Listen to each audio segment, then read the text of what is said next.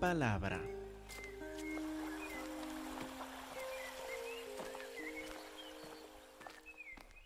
Hermanos, por favor, abren sus Biblias a Mateo capítulo 22. Mateo capítulo 22, versículo 15. Mateo 22, 15, deseamos ver hasta el final del capítulo, Dios mediante. Mateo 22, 15. Ustedes vieron durante la hora de la escuela dominical que aquí tenemos tres preguntas que presentaron a Jesús mientras estaba enseñando en el templo, en la plaza alrededor del templo. Y luego Jesús tiene una pregunta al final del capítulo por los que le hicieron las preguntas a él. Ustedes ya repasaron estos versículos, cada uno de por sí, en la escuela dominical. Entonces los vamos a repasar ahora, pero poniendo nuestra atención en tres observaciones en particular. Primero, quiero que ustedes noten la actitud de la oposición a Jesús, la actitud de oposición y aún amenazas a Jesús que vemos en estas tres preguntas. Por ejemplo, en Mateo 22, 15, nos dice, entonces se fueron los fariseos y consultaron cómo sorprenderle a Jesús en alguna palabra. Le enviaron los discípulos de ellos con los herodianos, diciendo, Maestro, sabemos que eres amante de la verdad, que enseñas con verdad el camino de Dios, que no te cuidas de nadie, porque no miras la apariencia de los hombres Noten lo que hacen los fariseos con los herodianos al lado, sus enemigos normalmente, pero ahora se, se reúnen, se unen en oposición a Cristo Jesús. Noten qué intentan hacer. Jesús, acuérdense, es de otra región, es de Galilea, es del norte de la provincia de Judea. Y ahora está en como casi como extranjero, como forastero, ahora en Jerusalén. Está ahora entre los fariseos y los herodianos que son de ese lugar. Ahora, ¿por qué es importante esto? No solo parece Jesús a la vista de ellos como algún extranjero, un forastero del norte, sino que Jesús, siendo Galileo, y sus discípulos galileos, no tuvieron que pagar este impuesto que mencionan aquí en versículo 17. Dinos, pues, ¿qué te parece? ¿Es lícito dar tributo a César o no? Esto es un asunto para los de Jerusalén. Según los historiadores, solo los de la provincia de Judea, en la tierra prometida, tenían que pagar este impuesto. Los galileos no tuvieron que pagarlo. Entonces, presentan de introducción todas estas lisonjas de versículo 16. Maestro, sabemos que eres amante de la verdad. Tú amas la verdad, Jesús.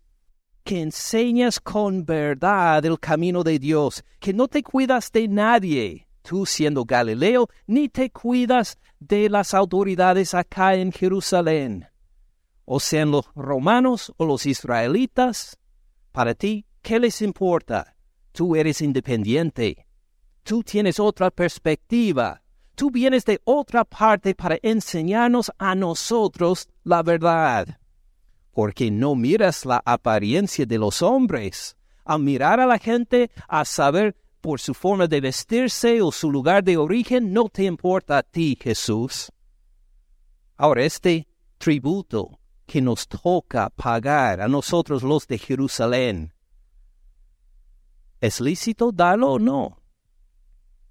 Si tú das la respuesta de sí o no, Jesús, esto no te impacta a ti, tú no tienes que pagar este tributo como nosotros los de Jerusalén. ¿Qué opinas, Jesús? Entonces le halagan, le dicen lisonjas para que Jesús caiga en la trampa de tomar una actitud independiente, a reaccionar con soberbia, a decir que, sí, ahora que me preguntas esto, creo que... Y le dice que sí o no. Si dice que sí es lícito pagarlo, está enseñando delante de mucha gente en donde en Jerusalén, en el templo. Y esta gente tiene que pagar los impuestos. Y si Jesús dice, está bien, hay que pagarlo, muchos de ellos se van a ofender. A este del norte de Galilea no nos conoce. Él no ha tenido que sufrir este impuesto. Él no sabe la vergüenza que es tener que pagar a los opresores romanos y va a perder la popularidad entre ellos. Se va a ver como otro profeta ya del norte de Galilea que no nos entiende. En cambio, si él dice que no hay que pagarlo, no hay que pagar este impuesto. Los romanos son opresores, los oprimen y no tienen que pagarles. ¿Quiénes están con los fariseos? Los herodianos, los que apoyan a Roma los que no vean a los opresores como opresores, sino que viven a favor de ellos. Entonces están ahí para arrestar a Jesús por venir desde fuera, desde otra provincia, para fomentar rebelión contra el buen orden que tienen en Jerusalén. Note bien esta actitud de opresión, aún de amenaza, de rechazo contra Jesús para prepararle una trampa en que caer. Veremos de la respuesta de Jesús en un momento. Pero vamos a ver este hilo otra vez en la segunda pregunta también. Miren versículo 23. Aquel día vinieron a él los saduceos, otro grupo. Y Mateo nos dice que dicen que no hay resurrección. Y le preguntaron, diciendo, Maestro, Moisés dijo, si alguno muere sin hijos, su hermano se casará con su mujer, con su cuñada, y levantará descendencia a su hermano. ¿No te viene el verbo levantará? Levantará descendencia a su hermano. ¿Qué no creen ellos?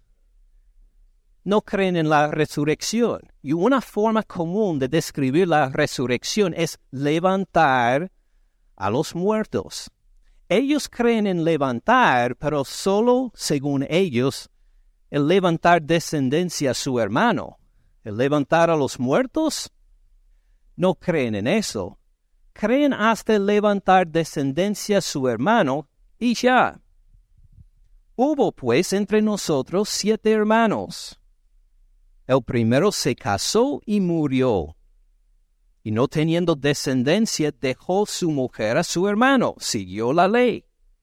De la misma manera también el segundo murió y le dio al tercero. Y el tercero, que también murió, hasta el séptimo, todos murieron sin levantar descendencia a este hermano primogénito. Después de todos murió también la mujer. En la resurrección, pues, ¿creen en la resurrección? No. En la resurrección, pues, ¿de cuál de los siete será ella mujer? Ya que todos la tuvieron.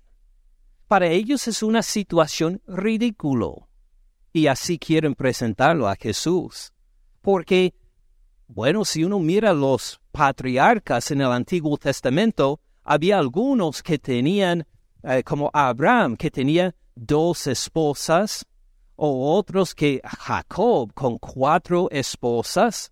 Entonces, aunque no va de acuerdo con la palabra de Dios, algunos dirían, está bien que un hombre tenga dos, tres, cuatro mujeres tal vez, pero una mujer a tener siete esposos, no, esto no aparece en ninguna parte de la Biblia. Esto sería más como adulterio, algo así. ¿Cómo puede tener la resurrección de los muertos y el adulterio ahí de una mujer que tiene siete esposos? quieren nada más poner en ridículo la doctrina de la resurrección de los muertos. Note también la actitud de la pregunta en versículo 34.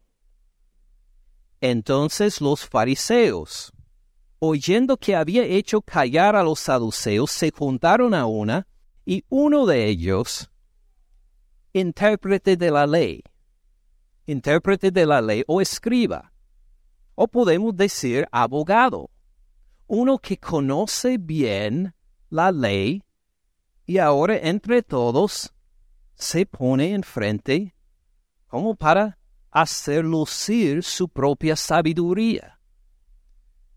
Preguntó por tentarle. Busca una discusión fuerte con Jesús. Busca discutir con él. Quiere hacer lucir su propio conocimiento de la palabra de Dios para debatir a Jesús y demostrar que Él sí sabe de la palabra de Dios también. Maestro, ¿cuál es el gran mandamiento en la ley?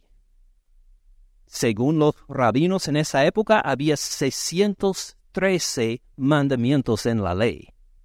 613. ¿Cuál es el más grande?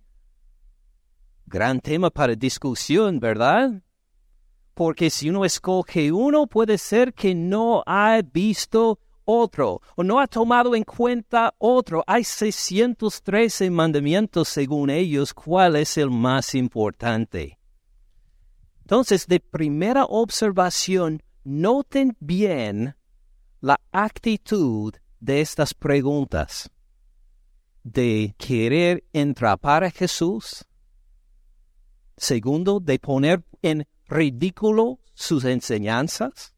O en tercero, de debatir con él, de discutir con él. Ahora, ¿por qué queremos enfocar en este hilo primero? Porque encontramos lo mismo hoy en gente que tiene corazón de fariseo. Gente que no llega a la palabra de Dios, a la palabra de Jesús con deseo de aprender, de que sean informados de Dios, sino gente que llega con otra agenda, igual como los fariseos. No sé si le ha pasado alguna vez en hablar con la palabra de Dios con la gente, que algunos llegan nada más con una pregunta como para trampa. Y le hablan tal vez con otras personas alrededor con lisonja y dicen que, o oh, tú que eres cristiano, tú que lees la Biblia, tú que sabes mucho de la palabra de Dios, y así empiezan por lisonjearle a uno y luego dicen, ¿y qué dices de tal situación o de otro? Sabiendo que tocan un punto delicado o sensible a los oídos de los que están alrededor. ¿Esto le ha pasado alguna vez? Esta pregunta viene del mismo corazón de los fariseos que se ha endurecido contra la palabra de nuestro Dios. O no sé si le ha pasado que en conversar con otros acerca de la palabra de Dios y quieren poner por ridículo sus creencias. Hablamos, por ejemplo, en la clase de los jóvenes, como algunos hacen la pregunta, si hay resurrección de los muertos, ¿qué pasa si los caníbales comen a un misionero cristiano? Cómo lo van a resucitar. Y si llegan otros caníbales a comer estos caníbales que comieron, ¿cómo va a haber una resurrección? ¿No estará todo en una confusión? Ahora, el motivo de la pregunta es que la persona de veras quiere saber que esto le pasó a su vecino y ahora está preocupado. No. La intención es poner como ridículo la enseñanza sobre la resurrección de los muertos. Tal vez en conversar con otros de la palabra de Dios encuentre esta misma actitud de los fariseos que solo quiere hablar de la palabra de Dios cuando uno lo puede poner por broma o por chiste. Y también la tercera actitud, uno que habla de la palabra de Dios pero solo para discutir y quiere hablar de la palabra de Dios, sí, pero solo si se puede discutir y levantar opiniones. Uno tal vez le lleva la palabra para explicarle, pero no le interesa porque más le importa desahogarse, exponer sus opiniones.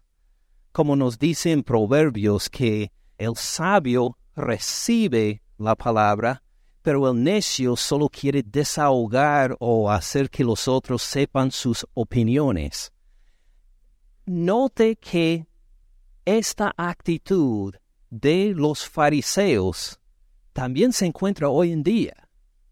Una actitud que habla de la palabra de Dios, pero solo para discutir, o ponerlo por ridículo, o poner una trampa delante de alguien para avergonzarle sobre su ignorancia de la palabra o su forma de enseñar o lo que cree.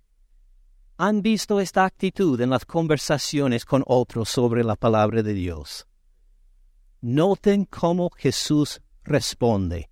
Esta es la segunda observación. Primero, reprende esta actitud. Noten, por ejemplo, versículo 18.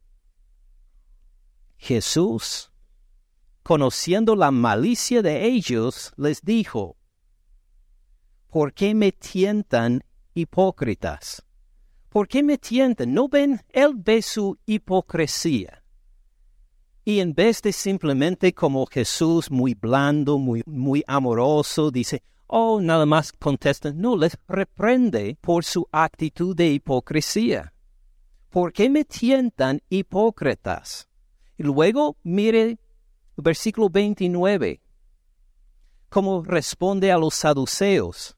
Entonces respondiendo Jesús les dijo, erran, ignorando las escrituras y el poder de Dios. Ustedes han se han equivocado, han errado. Lo que piensan es incorrecto ignorando las escrituras, están hablando de temas de que no saben. Ignoran aún el poder de Dios. Entonces Jesús les reprende fuertemente por esta actitud, pero no termina ahí. Puede haber dicho nada más que en el caso de es lícito dar tributo a César o no, puede haber dicho, hipócritas, ¿por qué voy a contestar esta pregunta? haber seguido enseñando sobre otro tema. O luego ustedes son ignorantes de las sagradas escrituras. Y puede haber cambiado de tema. Pero él responde a cada una de estas preguntas. Sí, reprende su actitud, pero responde a cada pregunta. Y les cuento que en estas respuestas nos enseña maravillas sobre el reino de Dios. Eh, miren, por ejemplo, otra vez en capítulo 22, versículo 18. Aún volviendo a 17. Dinos pues, ¿qué te parece? ¿Es lícito dar tributo a César o no? Pero Jesús, conociendo la malicia de ellos, les dijo, ¿por qué me tientan hipócritas? Muéstrenme la moneda del tributo ellos le presentaron un denario. Entonces les dijo, ¿de quién es esta imagen y la inscripción? Ahora, esto sí es bastante importante para lo que va a presentar Jesús. Vamos primero al versículo 20. ¿De quién es esta imagen? Con la palabra imagen ahí. ¿Se acuerdan en los diez mandamientos que es prohibido hacer imagen, verdad? Hacer alguna semejanza de algo en los cielos, algo en la tierra, algo debajo de la tierra, es prohibido según Éxodo capítulo 20, los diez mandamientos. ¿Se acuerdan? Entonces, esta moneda tenía una imagen. ¿Qué imagen era? Era de la cabeza del César, del emperador en, este, en esta época, de Tiberio y el llevar, el tener que utilizar esta moneda era una ofensa para los judíos, porque llevaba imagen y Dios prohibió que hicieran imágenes. Entonces los romanos, sabiendo esto, les permitió a los judíos que acuñaran su propia moneda, de cobre solamente. Y los judíos mismos podían tener sus propias monedas sin imagen. Ah, muchas veces ponían el candelero que aparece al lugar santísimo, ponían este candelero como figura en sus monedas. Pero la, la cabeza de alguien, de un ser humano algún animal, nunca jamás. Entonces los romanos, para aplacar a los judíos, decían, ustedes pueden acuñar sus propias monedas de cobre para utilizar todos los días en cuanto al comercio entre ustedes. Pero cuando llegan al día de pagar los impuestos a nosotros los romanos, no aceptamos sus monedas de cobre, porque nosotros solo aceptamos las monedas acuñadas de plata o de oro. Entonces, cuando les llega a pagar los impuestos a nosotros los romanos, guarden sus monedas de cobre para sí. Nosotros queremos denarios. Denarios acuñados con la cabeza del emperador. Y no solo esto, que tenía una inscripción de quién es esta imagen y la inscripción. En este denario acuñado en plata por los romanos, que tenía una imagen en un lado de la cabeza del emperador, en el otro lado dio el nombre del emperador Tiberio, hijo del divino César.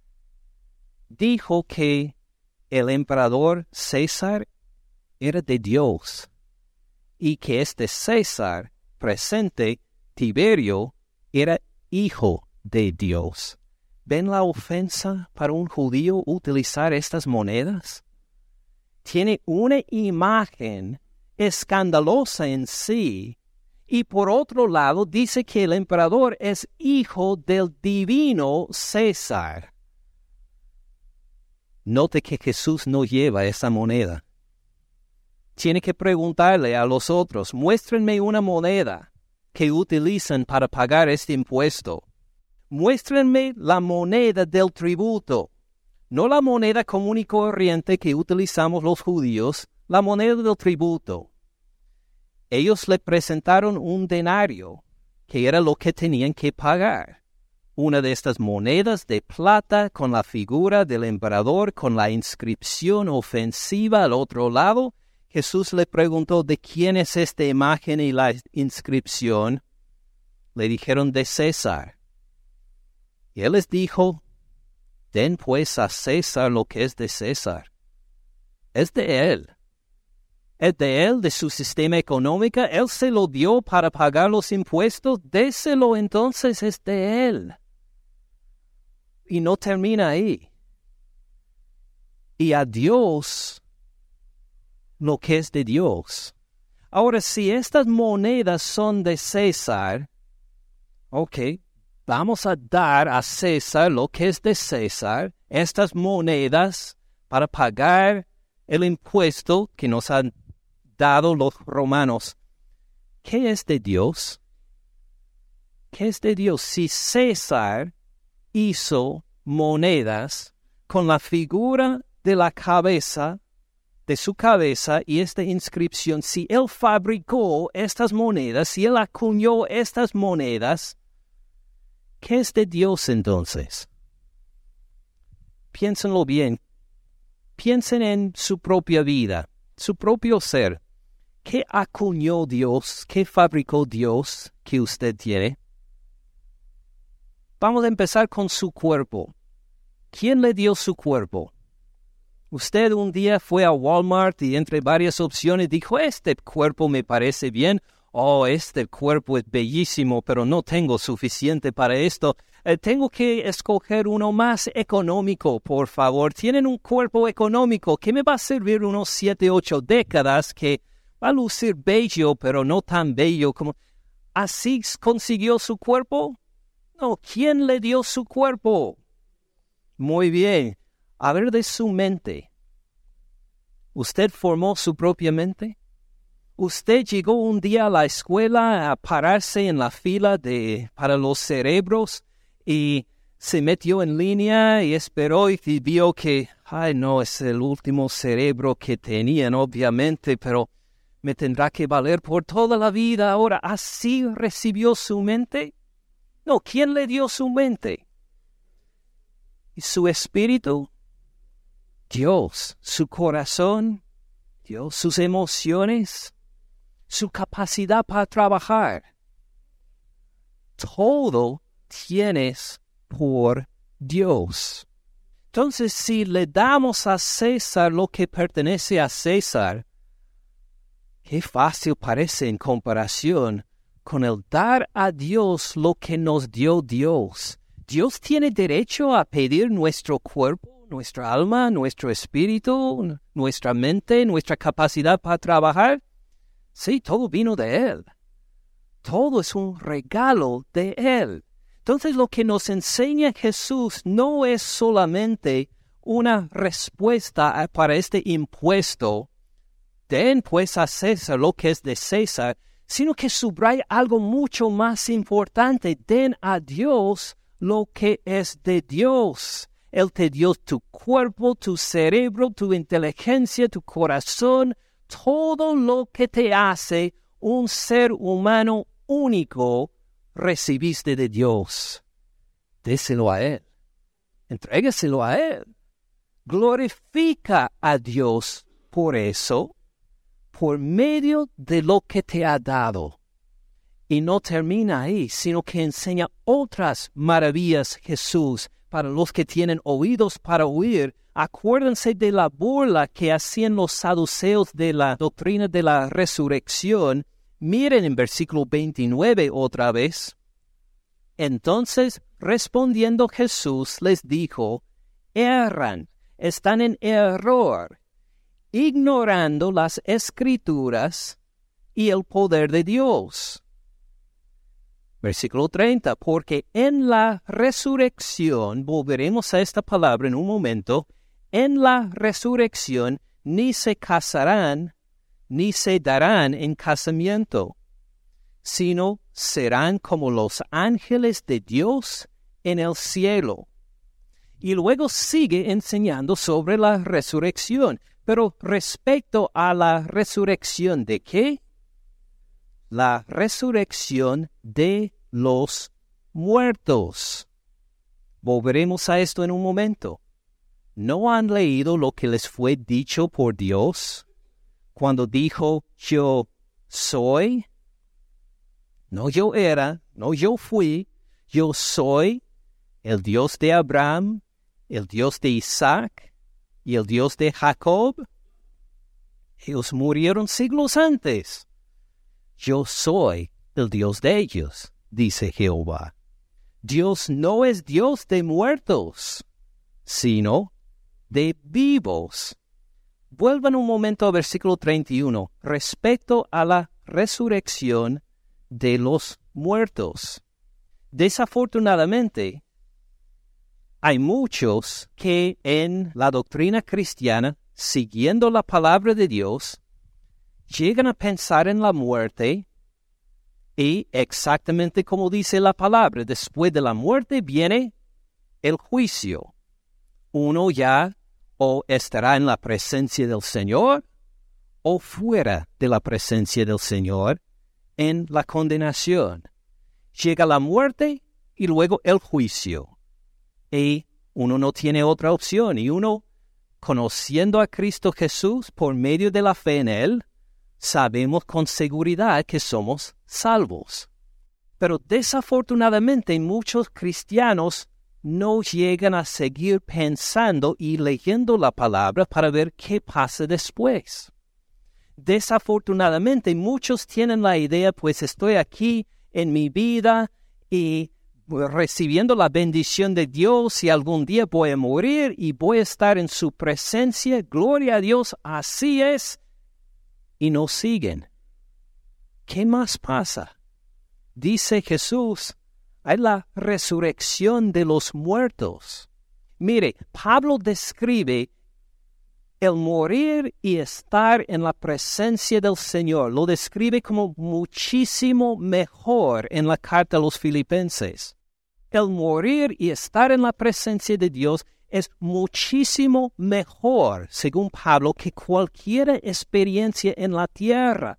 Pero Dios no ha terminado todavía porque Dios nos formó no solo como espíritu y alma, sino espíritu y alma que está ligado con un cuerpo. Y aún en lo muchísimo mejor, en la presencia de Dios después de morir, vamos a sentir una falta. Vamos a decir, pero mi cuerpo, el cuerpo que tenía, me acuerdo cuando estuve en la tierra y pude jugar al fútbol, a voleibol, que pude comer, que pude disfrutar cosas en mi cuerpo. Ahora estoy con el Señor en su presencia en mi alma, pero me falta algo todavía. Me falta mi cuerpo. Y Jesús dice que habrá una resurrección de muertos, que todos los muertos van a ser resucitados, algunos para vida eterna, otros para condenación. Vamos a estar en la presencia del Señor después de morir, pero todavía con el anhelo de tener otra vez nuestro espíritu y alma junto con el cuerpo para andar en vida eterna con el Señor. Esto se llama la resurrección de los muertos. Acuérdense como describe de Jesús que Él resucitó de entre los muertos con la idea de que todos los muertos le van a seguir. Desafortunadamente muchos no llegan a pensar habrá resurrección de muertos también. Jesús nos prometió que al morir voy a ser enterrado, va a ser consumido mi cuerpo, y algún día Él va a resucitar este cuerpo, transformarlo para que mi alma que goza la presencia del Señor va a estar en un cuerpo preparado para la eternidad, para vivir en una nueva tierra hecho de nuevo por Jesús con Él eternamente. Así es la resurrección de los muertos. Fíjense bien, ¿alguna vez se ha preguntado mientras ha manejado por el campo aquí en Georgia, que a veces ha pasado por una iglesia pequeña en el campo que uno ve ahí tan lindo con los cerros y unos árboles y una iglesia construida desde hace décadas o más y que ven al lado un cementerio, a veces un cementerio grande, a veces tan grande, hay una en Loganville en que estoy pensando ahora, que uno diría, ¿cuántas personas pueden caber dentro de esta iglesia? Máximo 40 o 50 personas. Parece una capilla pequeña. ¿Y cuántos muertos están enterrados en el, en el cementerio? Hay más de mil personas ahí. Y uno diría, hay más muertos en este terreno de la iglesia que vivos. Llegando un domingo hay tal vez cuarenta dentro del edificio y miles enterrados ahí. ¿No ven la conexión? Que estos que fueron enterrados junto a la iglesia, ¿por qué fueron enterrados junto a la iglesia? Porque se gozaron con los hermanos a alabar juntos a Cristo Jesús. Alababan al Señor juntos pasaban décadas disfrutando el compañerismo y el amor entre todos, y dijeron que ahora nos toca morir esperando qué? Esperando la resurrección de los muertos. Por eso vamos a enterrarnos todos juntos, para que cuando vuelva nuestro Señor Cristo Jesús a resucitarnos, otra vez juntos lo vamos a alabar. Es por eso cuando uno pasa por las iglesias en el campo de Georgia, tienen los cementerios con muchos enterrados ahí, porque murieron con la esperanza en lo que Jesús describe acá, la resurrección de los muertos. Y cuando somos resucitados, Lo vamos a alabar otra vez, no solo en espíritu, en su presencia, sino en cuerpo también, en un cuerpo nuevo que no tengo que comprar en Walmart ni ninguna otra parte un cuerpo nuevo que el Señor me dará que no va a padecer la vejez, ni la enfermedad, ni ninguna otra manifestación del pecado. Será un cuerpo glorioso en comparación con el cuerpo que tengo hoy. Un cuerpo glorioso, sin corrupción, sin evidencia del pecado, me va a resucitar para que nosotros todos que creemos en el Señor Cristo Jesús estemos juntos otra vez de cada tribu, cada nación, de cada lengua, de todas las generaciones para estar juntos alabándolo y glorificándolo con todos nuestros nuevos corazones, con el Espíritu en un nuevo cuerpo, alabando al Señor. Mire, como dice en versículo 32, Dios no es Dios de muertos. Dios no se glorifica a ver la muerte. La muerte no puede tener victoria delante de Dios. La muerte no es permanente. Solo es una época por una temporada antes de la resurrección de los muertos, porque Dios es de vivos y no de muertos.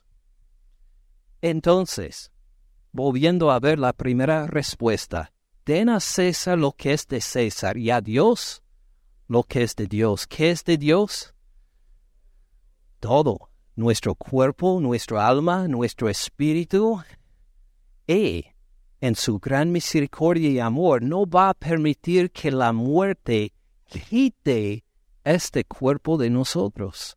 Él lo va a transformar en la resurrección de los muertos. La gloria sea a Él.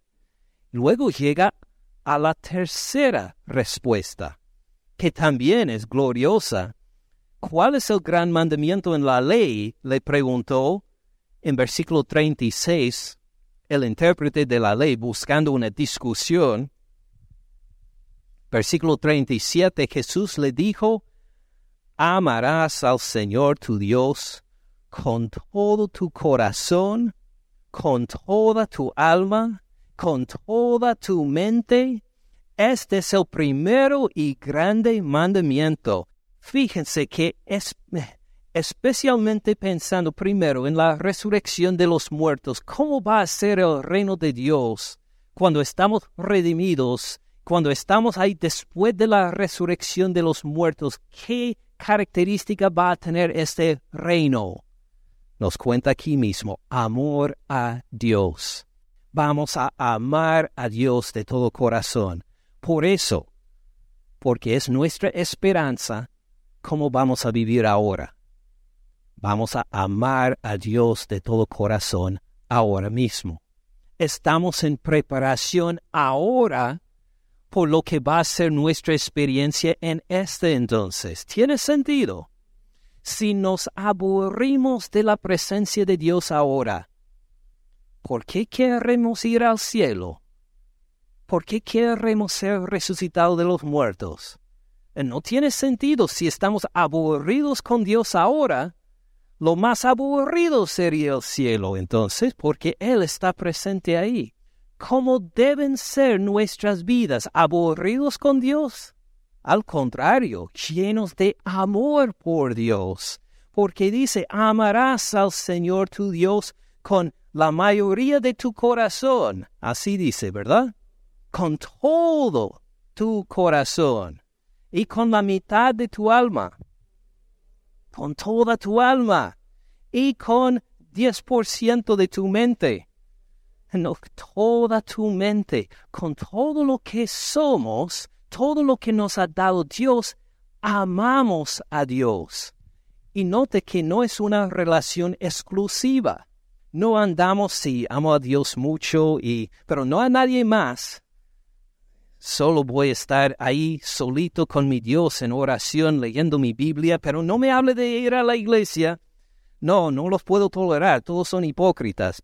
Así no podemos hacer, porque ¿qué dice después? El segundo, versículo 39, es semejante, amarás a tu prójimo como a ti mismo. Amarás a tu prójimo como a ti mismo. Amarás no solo a Dios, sino a todos los demás también. Como a ti mismo. ¿Amas a ti mismo? Le hago una pregunta. ¿Cuánto tiempo pasó hoy vistiéndose para llegar a la iglesia? ¿Cuánto tiempo? ¿Cuánto tiempo pasó frente al espejo preparándose? ¿Cuánto tiempo preparó o pausó para comer el desayuno? Y si no estaba listo el desayuno o el almuerzo, ¿cómo reaccionó? Para los que no, no preparamos nuestro propio almuerzo. Si no estaba listo a la hora, ¿cómo reaccionó? ¿Nos amamos a nosotros mismos? Muchísimo más que a cualquier otro. Amarás a tu prójimo como a ti mismo. Igual como piensas en tu propia manera de vestir, la moda, la forma de preparar la comida, todo lo que quieres para ti mismo, con este amor, con esta pasión, vas a amar a los otros para que ellos sean bendecidos. ¿Tiene sentido?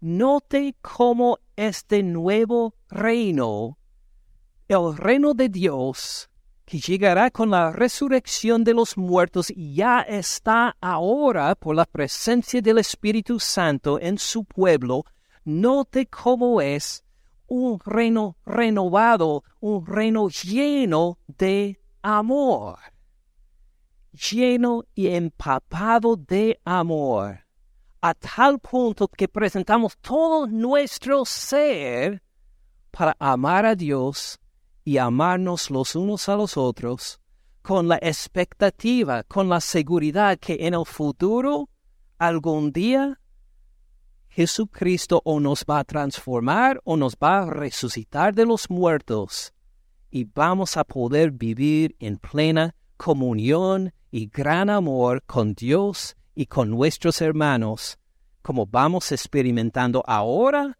aún mil veces mejor en este entonces. Así nos enseña Jesús con sus respuestas. ¿Cómo tenemos este amor entonces? ¿Es que pensamos mucho y oramos a Dios, dame este amor? ¿Y cómo experimentamos este amor? ¿Cómo lo tenemos? Vayan por favor a Primera de Juan. Primera de Juan capítulo 4. Primera de Juan 4, versículo 10.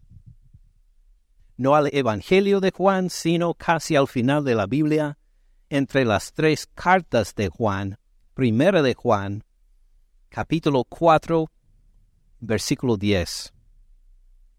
¿Por qué el reino de Dios, aquí, cuando nos reunimos en la iglesia, o en el futuro, en la resurrección de los muertos, ¿Por qué va a ser un reino de amor. Primera de Juan 4:10. En esto consiste el amor. Todos lo han encontrado. En esto consiste el amor, no en que nosotros hayamos amado a Dios. Ah, no es que nosotros impresionamos a Dios con nuestro amor. No es que amamos a Dios a tal punto que Él se queda maravillado de decir, wow, esta gente sí sabe cómo amarme, creo que lo voy a recibir por míos. No. En esto consiste el amor, no en que nosotros hayamos amado a Dios, sino en que Él nos amó a nosotros. Note que todo empieza con Él.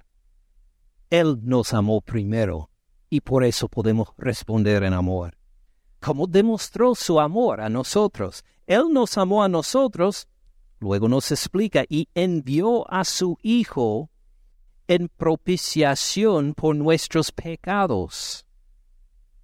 Envió a su Hijo, a Jesucristo, en propiciación por nuestros pecados. Vamos a fijarnos primero en pecados, nuestros pecados. ¿Qué son nuestros pecados? nuestras fallas, nuestra desobediencia a Dios, nuestra rebelión a Dios. Solo le voy a mencionar uno, el no gozarse de Dios, el no obedecerle. El decir que hay cosas en este mundo más importantes que el creador de estas cosas. Sería más escandaloso aún que si uno recibe un regalo de Navidad, vamos a decir que alguien le dio una bicicleta nueva por la Navidad y dice, ay, me encanta esta bicicleta, es la mejor bicicleta del mundo y nunca le das gracias a la persona que le dio. ¿Esto sería apropiado? No, esto sería un escándalo, que hasta se queja la persona, tal vez se queja de la persona, pero sigue disfrutando esta bicicleta o si alguien le prepara una comida por amor, le prepara el almuerzo y comes el almuerzo y lo disfrutas y maldices a la persona que lo preparó. Esto tiene sentido.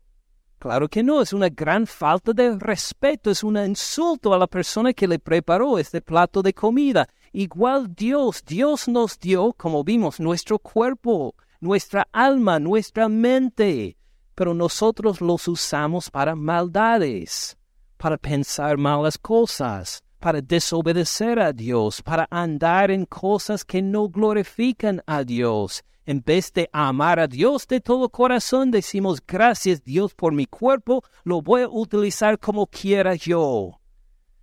Esto es el pecado, es una ofensa contra Dios. Volviendo al versículo, envió a su Hijo en propiciación. ¿Qué quiere decir propiciación? Quiere decir que aplaca la ira justa de alguien, en este caso Dios.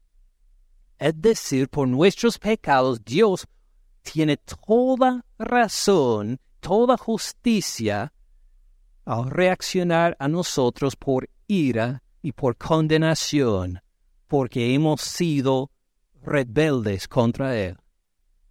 Y en vez de llegar a destruirnos como merecemos, Él envió a su Hijo Jesús, no solo para enseñarnos, no solo para sanarnos, sino para morir en la cruz por nuestros pecados, como propiciación, para que la carga de nuestro pecado cayera en su Hijo en vez de nosotros, para que el castigo que merecemos por nuestros pecados cayera en Él y no en nosotros. Él, por amor a nosotros, envió a su Hijo. ¿Usted puede hacer lo suficiente para quitar sus pecados? Para quitar todos los pecados, ¿usted puede hacer lo suficiente para agradar a Dios? No creo, porque la Biblia dice que no hay ninguno de nosotros que puede ser aprobado por Dios, aunque guardemos todos los diez mandamientos, todos los 613 mandamientos del Antiguo Testamento, no va a poder agradar a Dios. Entonces Él envió, nos rescató, envió a su Hijo como propiciación para que Él muriera para aplacar su ira justa contra nosotros en la cruz. Él envió a su Hijo en propiciación por nuestros pecados. Por amor a nosotros, hizo lo que nosotros nunca jamás pudimos hacer, limpiarnos de nuestros pecados. Lo hizo motivado por qué? Por amor precisamente. Ven ahora, en esto consiste el amor, no en que nosotros hayamos amado a Dios, eh, somos pecadores, sino en que Él nos amó a nosotros y envió a su Hijo en propiciación por nuestros pecados. Por eso respondemos ahora en amor a Dios. Y fíjense en versículo 10, amados, si Dios nos ha amado así, debemos también nosotros amarnos unos a otros. Por eso podemos amarnos los unos a los otros, porque Dios nos amó primero. Y si Dios me amó a mí para enviar a su Hijo a perdonar mis hermanos y también envió a su Hijo para morir por los pecados de usted también y por los pecados de otro y de este y de aquella, si Él mandó a su Hijo por perdón por nuestros pecados, es un privilegio poder amarnos los unos a los otros. Simplemente vamos demostrando el mismo amor que Dios nos demostró a nosotros primero. No se olviden en este pasaje. Primera observación, la actitud de un corazón de los fariseos. La actitud del corazón de los fariseos, que sí quiere hablar de las cosas de Dios, pero solo para discutir, solo para debatir, pero nunca para someterse. La segunda observación, Jesús responde a estas preguntas. Responde a estas preguntas enseñando, para los que tienen oídos para oír, enseñando maravillas sobre su reino y lo que va a pasar en este reino. Con la resurrección de los muertos y gente que ahora mismo ama a Dios con todo su corazón y se aman los unos a los otros. Y algún día vamos a poder hacerlo perfectamente en la resurrección en cuerpos nuevos regalados por el Señor sin pecado, sin vejez, sin enfermedad. Para esto vamos y dejamos que esto moldee nuestra forma de pensar ahora porque reconocemos la tercera y última observación. Él nos amó primero. Mandó a su Hijo a morir por nosotros en la cruz. Y esto es lo que celebramos ahora en la Santa Cena, acordándonos del sacrificio de Jesucristo en la cruz por nosotros, como propiciación por todos nuestros pecados. Gracias por escuchar al pastor Ken en este mensaje. Para más recursos, visite caminandoensupalabra.org.